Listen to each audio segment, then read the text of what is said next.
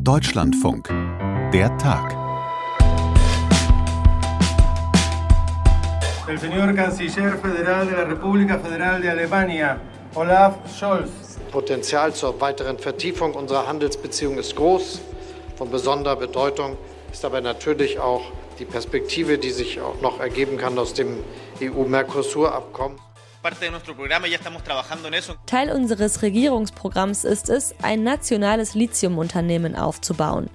Chile hat das Recht und die Pflicht, an der Industrie teilzuhaben, und das werden wir durch staatliche Exploration und durch staatlichen Abbau erreichen. Ein paar Töne, die schon mal einen kleinen Einblick geben, worum es heute unter anderem gehen soll im Podcast. Die Wirtschaftsbeziehungen zwischen Südamerika und Deutschland. Olaf Scholz ist gerade auf Shoppingtour, wenn man so will, in Argentinien, Chile und Brasilien, weil Deutschland will und braucht Rohstoffe, die Südamerika hat. Deutschland will sich aber gleichzeitig mit den südamerikanischen Ländern zusammen für mehr Klima- und Umweltschutz einsetzen. Klingt jetzt erstmal widersprüchlich, also Natur und Klima schützen und gleichzeitig möglichst viele Rohstoffe abgreifen. Wir gucken gleich mal, ob und wie das zusammenpasst und wie eigentlich die Interessen der lateinamerikanischen Staaten aussehen, also was die am Ende von der ganzen Sache haben. Und wir sprechen über die neue Gewalteskalation im Nahen Osten. Viele Todesopfer in den letzten Tagen auf beiden Seiten bei Israelis und Palästinensern. Und der israelische Regierungschef Benjamin Netanyahu sagt Folgendes. Wir suchen keine Eskalation, aber wir sind auf jede Möglichkeit vorbereitet. Unsere Antwort auf den Terrorismus ist eine eiserne Faust und eine kraftvolle, schnelle und präzise Antwort. Klingt erstmal nicht so richtig nach einem Ende der Konfrontation, im Gegenteil. Aber vielleicht kann ja der amerikanische Außenminister Anthony Blinken da ein bisschen Ruhe und Vernunft auf beiden Seiten reinbringen. Das ist jedenfalls seine Mission heute bei seiner Reise nach Israel und dann auch in die Palästinensergebiete. Auch darüber sprechen wir gleich heute in der Tag am 30. Januar 2023 mit mir, Josephine Schulz. Schön, dass Sie, schön, dass ihr heute dabei seid. Olaf Scholz tourt gerade durch Südamerika. In Argentinien und Chile war er schon. Heute geht's von Chile nach Brasilien. Und man sieht an seiner Reisebegleitung ganz gut, worum es vor allem geht bei dieser Reise. Er hat nämlich eine Wirtschaftsdelegation dabei. Sprich, die deutschen Wirtschaftsinteressen stehen relativ weit oben auf der Agenda. Und das sind vor allem mehr Rohstoffe aus Südamerika, also Wasserstoff, Lithium, aber auch Gas zum Beispiel, könnten da aus deutscher Sicht sehr interessant sein und könnten Deutschland auch helfen, sich weiter unabhängiger zu machen von Autokratien und Diktaturen wie Russland Russland oder China. Also dieses klassische Stichwort Diversifizierung von Handelspartnern, davon hört man ja gerade ganz viel. Also was Deutschland will, ist relativ klar, aber die Frage ist, ist das auch im Sinne der lateinamerikanischen Länder? Lokale Gemeinden und Vertreter von Umwelt- oder sozialen Organisationen, die sind da teilweise relativ kritisch. Hier mal zwei sehr ähnliche Stimmen aus Argentinien und Chile. Wir können nicht unsere Umwelt für den Energieumstieg des Nordens opfern. Was uns am meisten besorgt, ist, dass sich die Geschichte wiederholt. Es ist eine Energiewende, die im globalen Norden entworfen wurde, ohne ihre Auswirkungen auf den globalen Süden zu berücksichtigen. Die Industrieländer und die Konzerne wollen eine Lösung für die Klimakrise präsentieren, ohne das Konsumverhalten und die Produktionsweise dieser Länder zu verändern. Olaf Scholz dagegen, der verspricht Folgendes. Unsere Perspektive ist, das immer in einer Weise zu tun und miteinander zu entwickeln, dass das zu wirtschaftlichem Wachstum in allen Ländern beiträgt. Über all das habe ich vorhin mit unserer Südamerika-Korrespondentin Anne Herberg gesprochen. Anne Olaf Scholz sucht auf dieser Südamerika-Reise in Argentinien, Chile und Brasilien nach Rohstofflieferanten, auch für die deutsche Energiewende. Was haben denn diese drei Länder da zu bieten, was für Deutschland interessant sein könnte? Viel, sag ich mal. Also gerade in Chile, das ist ja schon angesprochen, und auch in Argentinien, da geht es vor allem um Lithium. Äh, in diesem Länderdreieck Chile, Argentinien, Bolivien, da liegen 40 Prozent der weltweiten Ressourcen, dieses sogenannten weißen Goldes, wie man das ja auch nennt. Also das ist ein Rohstoff, der in Deutschland die E-Mobilität voranbringen soll. Das steckt in, in unseren Handybatterien, in den, in den Autobatterien von den, von den E-Autos. Äh, das ist also extrem wichtig und nachgefragt. Es gibt dazu hier sehr viel Sonne und Wind für erneuerbare Energien und darum, äh, damit soll wiederum grüner Wasserstoff hergestellt werden, möglicherweise Treibstoff Auch wieder Stichwort klimaneutrale Zukunft. Und dann gibt's aber hier noch einiges anderes. Also ich meine, Argentiniens Präsident hat es vor kurzem schon mal gesagt, wir sind die größten, wir sind große Nahrungsmittel- und Energielieferanten. Argentinien hat die zweitgrößten Schiefergasreserven der Welt, äh, allerdings nicht die Mittel, äh, die ins Ausland zu exportieren. Brasilien ist der weltweit größte Fleisch- und Sojaexporteur, fordert Erdöl, sprich es gibt hier einiges, was für ein Interesse sein könnte. Mhm. Jetzt ist das Thema der Reise ja auch Klimaschutz, heißt es zumindest von der deutschen Bundesregierung. Also Deutschland will zum Beispiel den neuen brasilianischen Präsidenten oder neuen alten Präsidenten Lula dabei unterstützen, den Amazonasregenwald zu schützen. Auf der anderen Seite der Abbau von Rohstoffen, was ja in der Regel auch mit Umweltzerstörung oder auch mit der ja, Zerstörung von Lebensräumen von zum Beispiel indigenen Gemeinden einhergeht. Wie passt das für dich zusammen? Na, ich glaube, das ist in vielerlei Hinsicht schon auch ein Spagat, aber man ist sich dessen schon auch bewusst. Also wir haben ja vorher gerade über die Lithiumförderung gesprochen. Die ist zum Beispiel sehr, sehr wasserintensiv, findet aber in einer Region statt, in der es sehr, sehr trocken ist. Auf dem Dach der Anden, wir kennen vielleicht alle so ein bisschen die Atacama-Wüste. Also da gibt es wenig Wasser. Es gibt indigene Gemeinden, die dort als Kleinbauern arbeiten. Das heißt, die sagen, und die haben wir auch besucht, die sagen, hey, wir wollen nicht, dass die europäische Energiewende auf unserem Rücken beziehungsweise mit dem Wasser stattfindet, das wir dazu brauchen, dass wir hier überhaupt überleben können. Also das ist auf jeden Fall äh, ein Problem. Allerdings gibt es ja auch die Ankündigung bei dieser Reise, gerade jetzt in puncto Lithium, dass man sagt, man will das nachhaltiger gestalten, man will das mit umweltschonenden Technologien weniger wasserintensiv gestalten. Es gibt da Kritik auch äh, daran, dass man eben sagt, kann das überhaupt klappen? Und dann das andere große Thema natürlich der der Amazonas-Regenwald, wo ja sehr viele Flächen gerade für die Fleisch- und für die Sojaproduktion eben auch zerstört wird. Aber ich glaube, man meint es da schon ernst, sowohl auf deutscher als auch auf brasilianischer Seite, dass man sagt, nee, also da müssen wir einen anderen Ansatz finden und dementsprechend hm. wurden jetzt ja auch große Ankündigungen gemacht.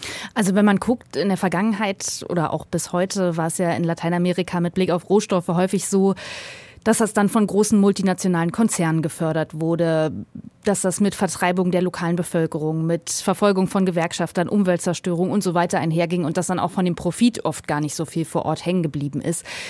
Da hast du schon das Gefühl, da versucht man das jetzt in Zukunft anders zu machen, sozialverträglich und umweltverträglich. Und das kann auch gelingen. Ich nehme nochmal dieses Wort Spagat in den Mund. Das ist extrem schwierig und es wird da immer wieder Umweltzerstörung geben und immer wieder eine Verletzung von Menschenrechten geben. Aber man muss sich auch klar machen, es ist ja nicht so, dass diese Rohstoffe im Boden bleiben, äh, wenn jetzt äh, Deutschland oder äh, Europa sich da komplett rauszieht. Mittlerweile ist China der größte Handelspartner der meisten Länder in der Region. Fast 100 Prozent des Sojaexportes Brasiliens gehen nach China. Denen sind Umweltstandards Standards und Menschenrechte ziemlich egal, muss man einfach so ganz klar und deutlich sagen. In Europa ist das anders. Da gibt es auch eine kritischere Öffentlichkeit. Es gibt seit dem 1. Januar auch das Lieferkettengesetz, das jetzt nochmal in Kraft getreten ist. Man darf nicht naiv sein und sagen, dass das jetzt alles gut wird und dass jetzt alle in kleinbäuerlicher, biologischer Landwirtschaft da den Regenwald retten. Das wird so nicht passieren. Aber es ist bestimmt eine große Aufmerksamkeit, größere Aufmerksamkeit da. Es gibt auch das Interesse innerhalb Brasilien, dass sich da was ändert. Denn man merkt den Klimawandel auch hier, auch in der Agrarindustrie merkt man ihn und das ist auch ein Problem, wenn weniger Regen fällt in Brasilien.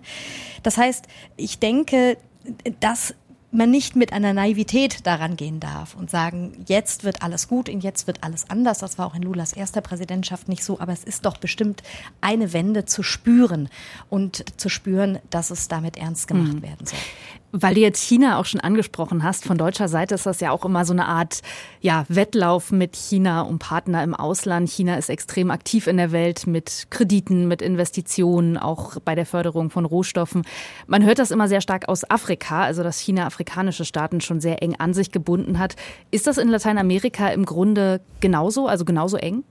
Naja, China hat Lateinamerika äh, Anfang der 2000er Jahre entdeckt und heute reicht die Seidenstraße bis nach Südamerika. Das ist mittlerweile der größte Wirtschaftspartner der allermeisten Nationen in der Region, vor allem auch von Brasilien, aber auch von Chile, Peru oder Uruguay. Äh, sprich, das ist ein Absatzmarkt, das ist eine Rohstoffquelle, eine ganz wichtige und es ist auch ein Investitionsziel.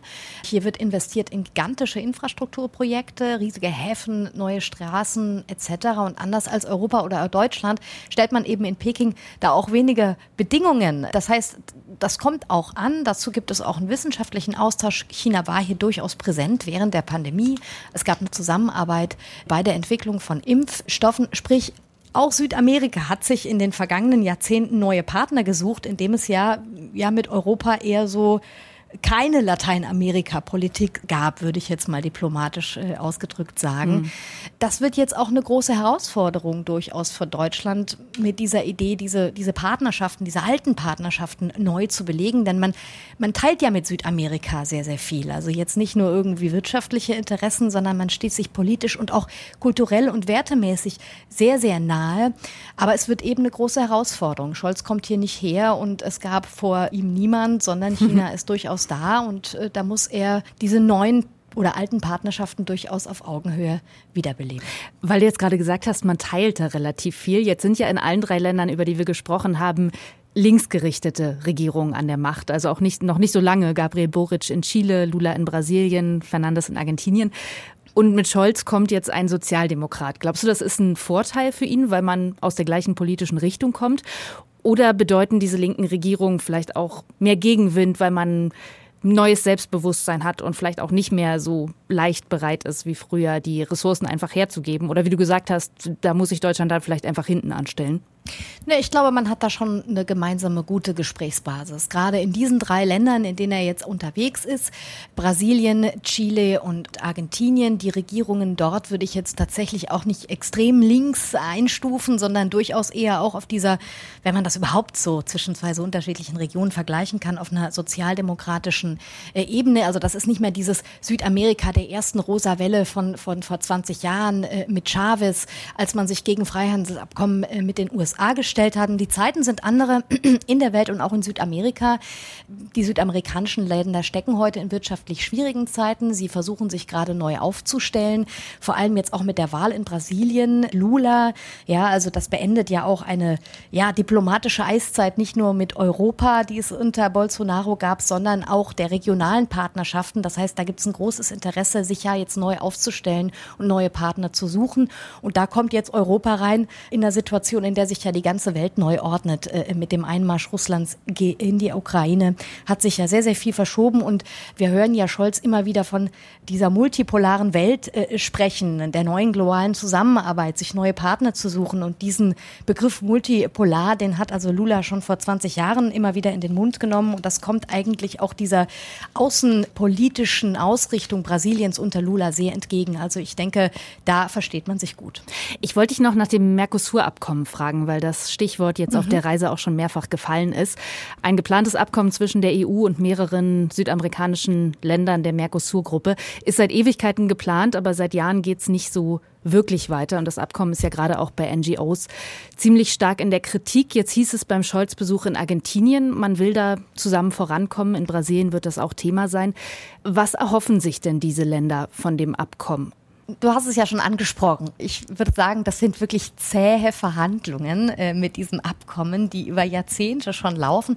2019 schien es dann so, als sei dieser Vertrag schon eine ausgemachte Sache. Aber dann hat die Ratifizierung eben doch mal gestockt. Und das lag äh, vor allem auch an der EU. Es lag vor allem auf der einen Seite daran, da kam ja dann Bolsonaro an die Macht und dann gab es die großen Amazonasbrände und dann gab es hier wirklich äh, diplomatische und außenpolitische Verwerfung und nochmal ganz persönlichen Streit mit Macron, äh, mit Frankreich. Äh, das heißt, da gab es dann diese ganz große äh, Geschichte, dass man auch gesagt hat, also wir können unter dieser großen Umweltzerstörung von Bolsonaro das einfach nicht guten Gewissens weiter vorantreiben. Aber dahinter steckt wirtschaftliche Skepsis vieler EU-Mitgliedstaaten, weil sie Angst haben, dass südamerikanische Agrarprodukte ihre Landwirtschaft beeinträchtigen könnten. Dass da jetzt neue Bewegung reinkommt, das erhoffen sich viele, das erhoffen sich vor allem viele lateinamerikanische Länder, weil die sind auf der Suche nach Absatzmärkten. Sie haben ja viel, das hatten wir vorher schon angesprochen, zu bieten äh, und sitzen in einer wirtschaftlich schwierigen Situation, wo sie Devisen brauchen. Das heißt, da gibt es ein großes Interesse, dass dieser Vertrag tatsächlich zustande kommt. Wie schnell das eigentlich äh, allerdings gehen wird, das muss man immer ein bisschen mit Skepsis betrachten. Aber äh, ähm, es gibt ja auch innerhalb der EU-Staaten wenig Einigkeit und immer wieder Verwerfungen. Aber ich denke, Lula ist da jetzt wieder eine Person, die die Dinge in die Hand nehmen könnte. Er hat allerdings auch gesagt, nicht nur die EU, auch mit China sollte man Verhandlungen aufnehmen als Mercosur-Staatenbund. Das heißt, äh, auch da wieder der Hinweis, man steht da nicht alleine da in mhm. der EU. Aber gleichzeitig gibt es ja jetzt sozusagen oder gab es nicht nur die Kritik der EU an Bolsonaro, sondern es gibt auch immer wieder Kritik von NGOs, Umweltverbänden, dass dieses Abkommen gerade Bereiche fördern würde, die eigentlich schlecht für Menschen und Umwelt sind. Also die Agroindustrie, die mit Pestiziden arbeitet in Lateinamerika und Kleinbauern verdrängt. Dann Billigfleisch im großen Maße. Ist da was dran an dieser Kritik? Also auch jetzt mit einem veränderten brasilianischen Präsidenten, deiner Meinung nach, pusht dieses Abkommen eigentlich besonders problematische Wirtschaftszweige? Das tut sie ohne Zweifel. Das ist so. Man muss sich aber auch äh, vor Augen führen, dass diese Bereiche so oder so mit oder ohne Abkommen äh, gepusht wurden und gewachsen sind in den letzten Jahren.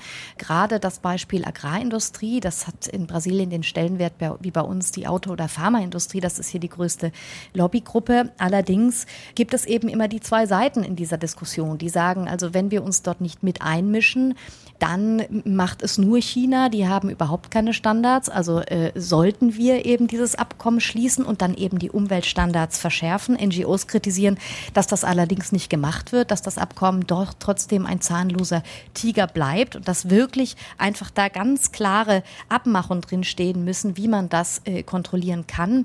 Ein wichtiger Schritt war da jetzt sicher das Lieferkettengesetz.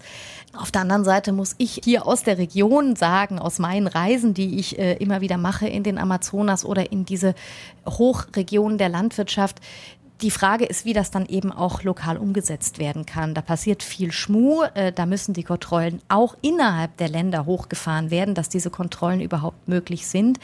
Ich denke aber, wir kommen nicht drum rum, eben auch mit der Landwirtschaft und diesem Agrarbusiness zusammenzuarbeiten. Das ist der wichtigste Wirtschaftszweig Brasiliens. Brasiliens ist einer der wichtigsten Nahrungsmittelexporteure der Welt. Daran wird sich nichts ändern. Das heißt, ähm, die Möglichkeit besteht eher, über ein solches Abkommen eventuell die Möglichkeit haben, dann auch mit der Agrarindustrie zusammenzuarbeiten, da eben die Kontrollen zu verschärfen. Mhm. Man darf nicht naiv sein und und denken, dass dann alles gut wird. Das denke ich nicht. Diese Zerstörung wird auf jeden Fall trotzdem weitergehen, aber die Kontrollinstrumente sind eventuell schärfer, wenn man erst mal ins Gespräch kommt. Die Nachrichten.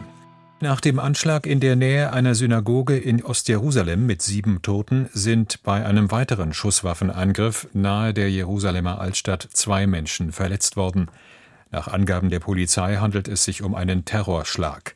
So haben sich die Nachrichten bei uns am Wochenende angehört. Das heißt, da scheint sich gerade eine Spirale von Gewalt und Gegengewalt wieder hochzuschrauben im Nahen Osten. Und wenn man sich Interviews dazu anhört, dann sind viele Expertinnen und Experten ziemlich pessimistisch. Also da stehen wohl gerade alle Zeichen auf Konfrontation. Denn die neue israelische Regierung unter der Beteiligung von Rechtsextremisten, die will das regeln, indem sie noch härter gegen die Palästinenser vorgeht. Heute früh hatten wir im Deutschlandfunk den ehemaligen israelischen Botschafter Shimon Stein zu Gast im Interview und seine Analyse, die sah so aus. Die israelische Regierung, so wie sie heute zusammengesetzt ist, hat kein Interesse. Netanyahu hat schon seit geraumer Zeit den Wort Zwei-Staaten-Lösung ja nicht in den Mund genommen. Da gibt es eine blutige Lösung. Und wenn jemand hofft, dass das eigentlich eine Lösung, mit dem die Juden und die Palästinenser leben können, und zwar friedlich, der täuscht sich gewaltig. Ist also eine ziemlich explosive Lage, die Anthony Blinken, der US-Außenminister, bei seinem Besuch in Israel jetzt vorfindet. Aber die USA sind ja immerhin der größte und wichtigste Partner von Israel.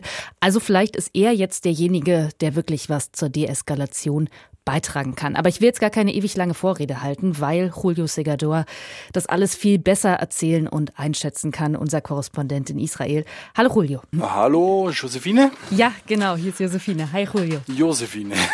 Julio, ich erinnere mich, wir haben vor gar nicht allzu langer Zeit hier im Podcast schon mal miteinander gesprochen, als die neue israelische Regierung die Arbeit aufgenommen hat. Und da warst du schon ziemlich besorgt, wie das jetzt alles weitergeht. Jetzt sehen wir diese Gewalteskalation mit vielen Todesopfern auf beiden Seiten.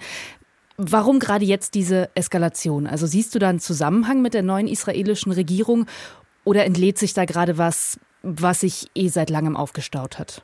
Ich glaube, es ist letzteres. Es entlädt sich wirklich etwas, was schon von vorher kommt. Wenn wir zurückblicken auf dieses Jahr 2022, das war ein unglaublich gewaltvolles Jahr in der Westbank im besetzten Westjordanland. Wir hatten über 150 tote Palästinenser nach Militäreinsätzen. Fast täglich ist das israelische Militär mit Sicherheitskräften ins Westjordanland eingerückt. Es gab immer wieder Feuergefechte zwischen militanten Palästinensern und dem israelischen Militär.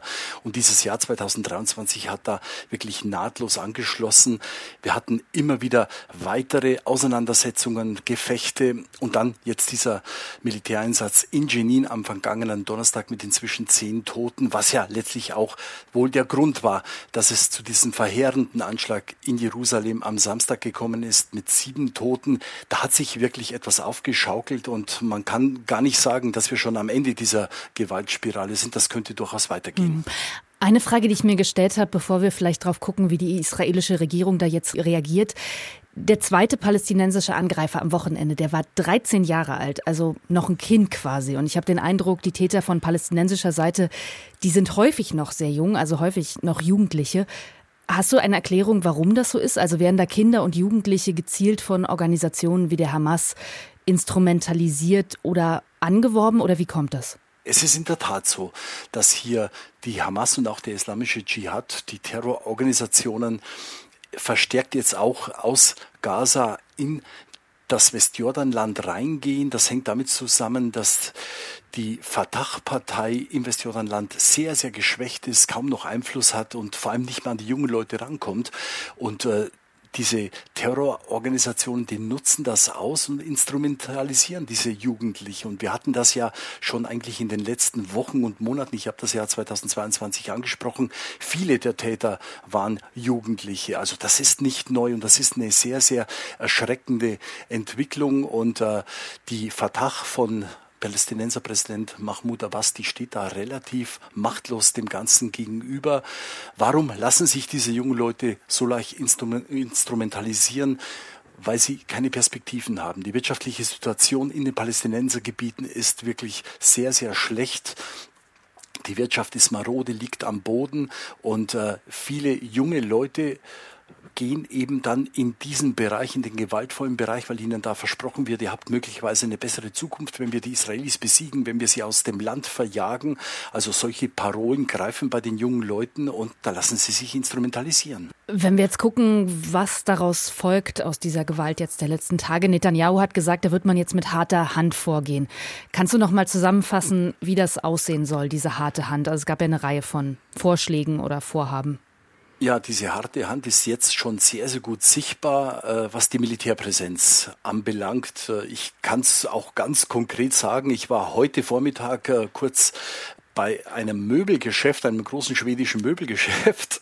Und äh, ich war wirklich erstaunt, welche Sicherheitsvorkehrungen da jetzt getroffen werden. Also vor dem Geschäft standen mehrere bewaffnete Personen, einfach um Anschläge zu verhindern. Also die Militärpräsenz wirklich auf den Straßen ist deutlich erhöht worden. Das ist schon sichtbar. Mhm. Und dann, du hast die harte Hand von Benjamin Netanyahu angesprochen. Das sind dann diese Maßnahmen, die das Kabinett verabschiedet hat.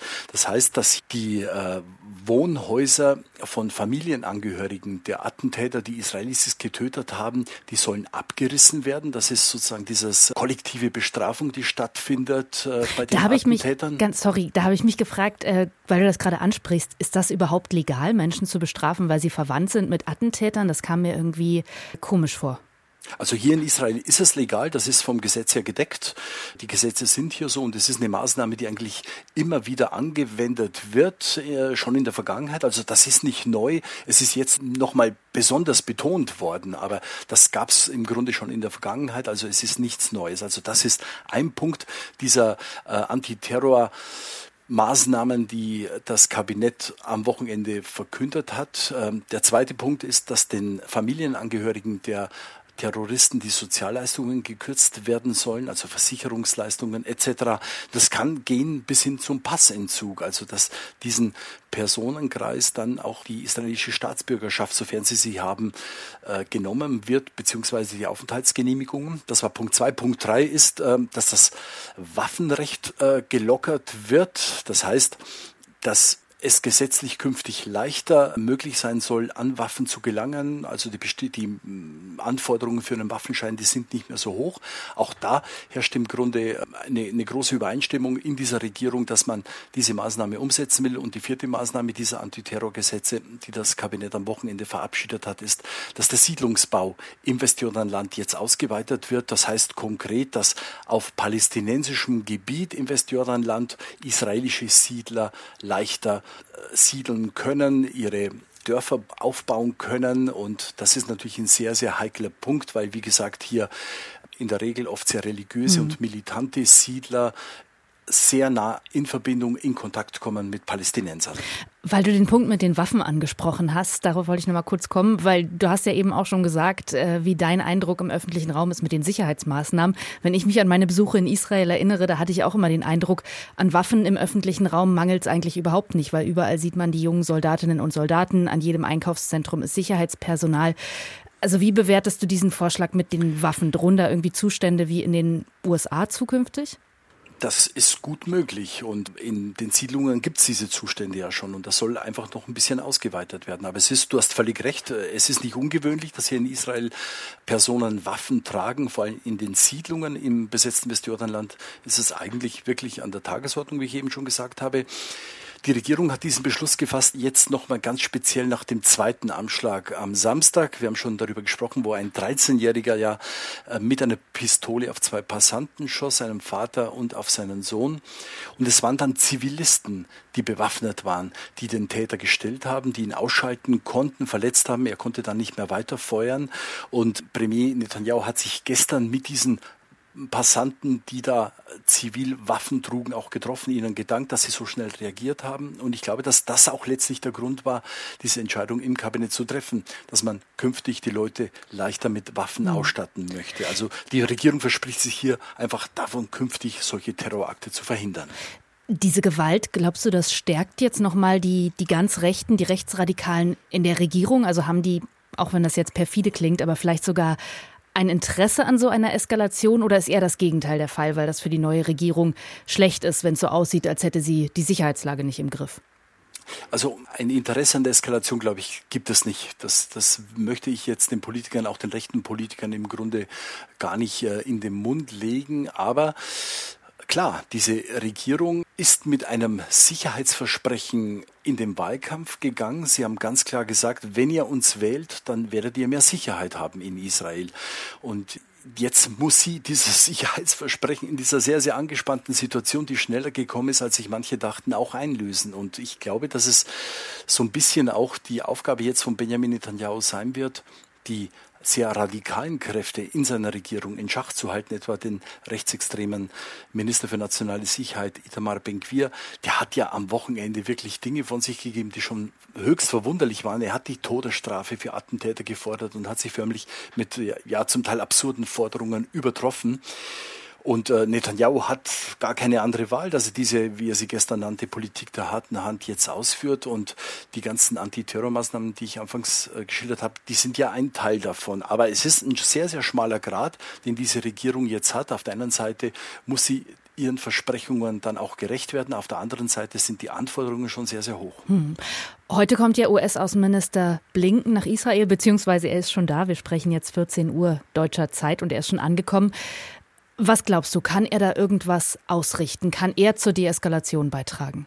Also das ist ja auch das, was er jetzt am Flughafen auch gesagt hat äh, nach seiner Ankunft. Seine Agenda wird sein Deeskalation und das ist leider Gottes nicht die äh, Agenda, die er eigentlich hatte, weil er wollte vermitteln, er wollte äh, im Nahostkonflikt einen Schritt weiterkommen. Wenn wir uns einfach nochmal angucken, in den vergangenen 20, 30, 40 Jahren waren es immer die USA, die hier als Vermittler im Nahostkonflikt aufgetreten sind. Das hat sich grundlegend geändert unter dem früheren US-Präsidenten Trump. Der hat äh, mit seiner sehr, sehr einseitigen pro-israelischen Nahostpolitik eigentlich die Vermittlerrolle aufgegeben. Also die Palästinenser konnten ihm da auch nicht mehr folgen. Und die neue Administration in Washington unter Joe Biden, die hat sich hier vorgenommen, einen anderen Weg zu gehen. Und die Reise von Anthony Blinken jetzt in die Region, er war ja gestern in Kairo in Ägypten und jetzt äh, in Israel und morgen noch in Ramallah bei Palästinenserpräsident Abbas die sollte eigentlich diese Vermittlung, diesen Friedensprozess, der nicht nur in Stocken geraten ist, sondern eigentlich stillsteht, wieder einigermaßen in Gang bringen. Aber davon ist jetzt nicht mehr die Rede nach den Ereignissen vom Wochenende, weil jetzt geht es wirklich in der Tat um Deeskalation, mhm. dass hier nicht einseitig Schritte unternommen werden, die manches irreversibel machen und die dann diese Gewaltspirale noch weiter drehen. Und hat er da oder haben die USA da gegenüber der israelischen Regierung irgendwelche Druckmittel? Also Sie sind ja der engste, größte Partner, aber ja, sagst du, Sie können da jetzt wirklich einwirken auf diese sehr rechte Regierung? Ob sie wirklich Druckmittel haben, weiß ich nicht, aber die USA waren ja immer schon der Garant für, für Israel und es gibt eine sehr, sehr enge militärische Zusammenarbeit. Und ich glaube schon, dass hier zumindest die USA auf dem Wege, ja, nicht die Daumenschraube ansetzen können, aber schon dezente Hinweise geben können, dass der Weg schon gemeinsam zu gehen ist, Israel mit den USA und hier nicht die mhm. Israelis einen einseitigen Weg gehen, der nicht mehr mit den Dingen zusammenpasst, die die USA sich vorstellen. Stichwort Siedlungsbau ist, ist glaube ich, ein sehr, sehr gutes äh, Beispiel, das wir hier nennen können. Die USA setzen immer noch auf die Zwei-Staaten-Lösung, also dass es einen palästinensischen Staat und einen israelischen Staat gibt, die nebeneinander existieren. Das ist immer noch das Ziel der USA. Aber der Siedlungsbau, so wie die israelische Regierung in sich vorstellt, so wie das jetzt auch in den Antiterrormaßnahmen genannt worden ist, äh, dieser Siedlungsbau macht eigentlich eine Zwei-Staaten-Lösung unmöglich. Also mhm. hier gibt es Gesprächsbedarf zwischen den USA und zwischen den Israelis. Man muss gucken, inwieweit hier Blinken und möglicherweise auch US-Präsident Joe Biden in seinen Telefonaten mit Netanyahu die Möglichkeit hat, diese Koalition dann doch noch zu einem moderaten Kurswechsel hm. zu verhelfen. Vielleicht noch ganz kurz zum Schluss, äh, weil wir jetzt viel über die israelische Regierung gesprochen haben. Blinken trifft ja auch noch Abbas, das hast du gesagt, den Palästinenserpräsidenten. Kann denn dabei irgendwas rumkommen? Weil wenn ich dich am Anfang richtig verstanden habe, dann ist Abbas eigentlich eh schon so schwach und vertritt gar nicht wirklich die palästinensische Bevölkerung. Also spielt das dann überhaupt eine Rolle, was der quasi mit Blinken bespricht? Ich glaube, dass die Gespräche mit den Palästinensern nicht unbedingt einfacher werden als mit den Israelis. Du hast völlig recht. Äh, Abbas ist geschwächt. Seine PA, also die palästinensische Autonomiebehörde, die verliert immer mehr an Einfluss. Das hängt natürlich auch mit dem Alter von Mahmoud Abbas zusammen Islam, der weit über 80 ist, ein greiser Mann, muss man ganz klar sagen, der einfach die Kontrolle äh, zum Teil schon verloren hat. Äh, es, äh, innerhalb der PA gibt es eine irrsinnige Korruption, also da macht eigentlich jeder, was er will. Und äh, ich habe es ja vorhin schon so ein bisschen auch gesagt, äh, dass hier radikale Kräfte wie die Hamas oder der islamische Dschihad immer weiter auch ins Westjordanland vordringen und da vor allem junge Leute radikalisieren. Und ich glaube, dass Blinken Abbas ins Gewissen reden wird, dass er versucht, hier wirklich vielleicht auch mit, mit äh, jüngeren Kollegen nochmal einiges zu bewegen im Westjordanland, auf die jungen Leute zuzugehen und dass er sich vor allem von der, von der Gewalt lossagt. Mhm. Also das ist, glaube ich, die Agenda, die Blinken bei Abbas hat und man wird es sehen, ob er Abbas dazu bringt, dass sich dieser ganz klar von Terror und Gewalt distanziert. Julio, dann wieder mal vielen Dank für deine Analyse und ja, dir noch einen guten Tag. Bestens, danke. Olaf Scholz sucht in Südamerika nach neuen, engeren Wirtschaftspartnern. Da geht es vor allem um Energie und Rohstoffe. Und wir haben darüber gesprochen, ob das auch mit Klimaschutz und mit sozialen Rechten der Menschen vor Ort alles zusammengeht und ob der US-Außenminister Anthony Blinken etwas in Sachen Deeskalation zwischen den Israelis und Palästinensern erreichen kann, das wird sich jetzt vielleicht in den kommenden Stunden und Tagen zeigen. Für Feedback haben wir weiterhin unsere Mailadresse der Tag@deutschlandfunk.de, da also gerne alles hinschreiben. Die Redaktion heute für den Podcast hatte Silvia Engels, ich bin Josephine Schulz und von uns beiden danke fürs Hören. Tschüss und bis bald.